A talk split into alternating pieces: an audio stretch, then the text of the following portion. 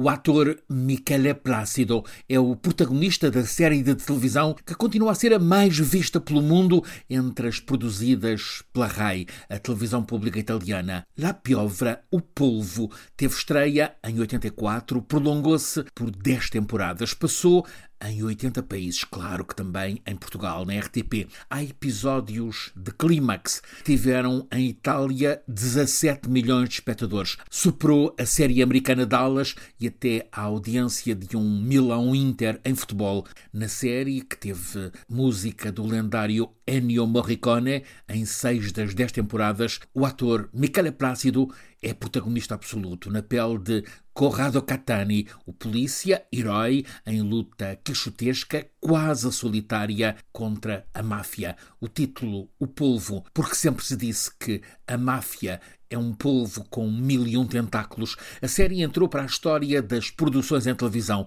e narra tanto os métodos sinistros e cruéis da máfia como as relações desta organização criminosa com gente da alta política dos negócios envolvendo colossal tráfico de droga. A série foi êxito extraordinário, mas, comentou Eugênio Scalfari, diretor do jornal La República, num editorial em outubro de 88. Embora pretenda contar com realismo como opera a máfia, por maior que seja a violência mostrada, fica aquém, muito aquém do que é a realidade. Este mesmo Scalfari haveria de escrever três anos e meio depois Nenhum italiano adulto que tenha vivido este sábado 23 de maio de 92 vai esquecer este dia.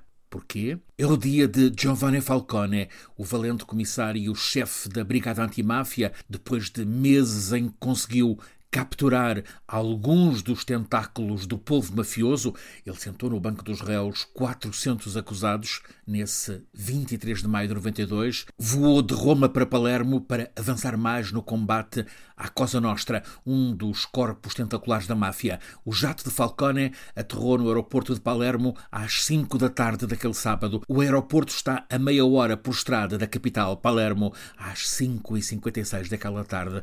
As agulhas do sismógrafo do Instituto Italiano de Geofísica e Vulcanologia habituados à terra ali nervosa, registaram um estranho abalo superficial.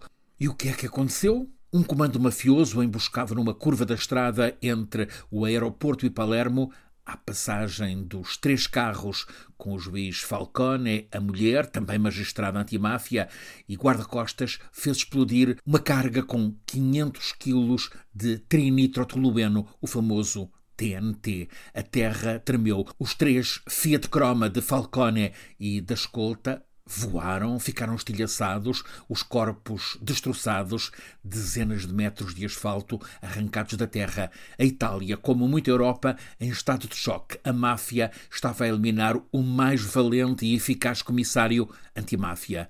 Para que o Estado italiano não parecesse derrotado, o número 2 de Falcone, o também magistrado Paolo Borsellino, foi nomeado para o comando da Brigada de Falcone não chegou a estar dois meses em funções. Em 19 de julho desse mesmo ano, o carro em que seguia também foi pelos ares, pela explosão de uma bomba.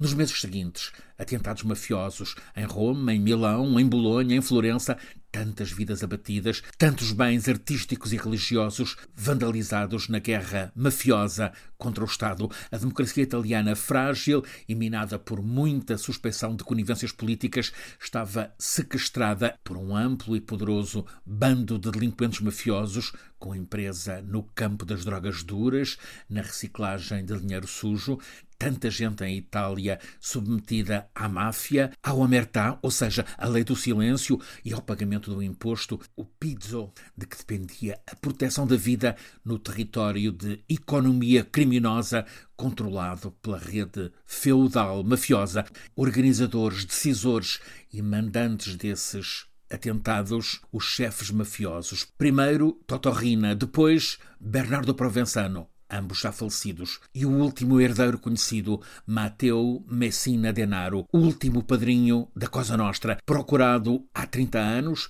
escondido através de cirurgias plásticas em identidades falsas, até ontem, o dia em que foi capturado. A prisão dele é o fim da máfia dos antigos padrinhos. É também o cumprimento de parte de uma dívida do Estado italiano com tantos mártires da máfia, mas como comentava a noite passada o procurador de Palermo, a Cosa Nostra é uma estrutura mafiosa com um só chefe. A esta hora já estará investido um outro, um novo padrinho, mas a Cosa Nostra e esse Delfim perceberam que não contam com impunidade. O Estado fortaleceu-se para esse combate.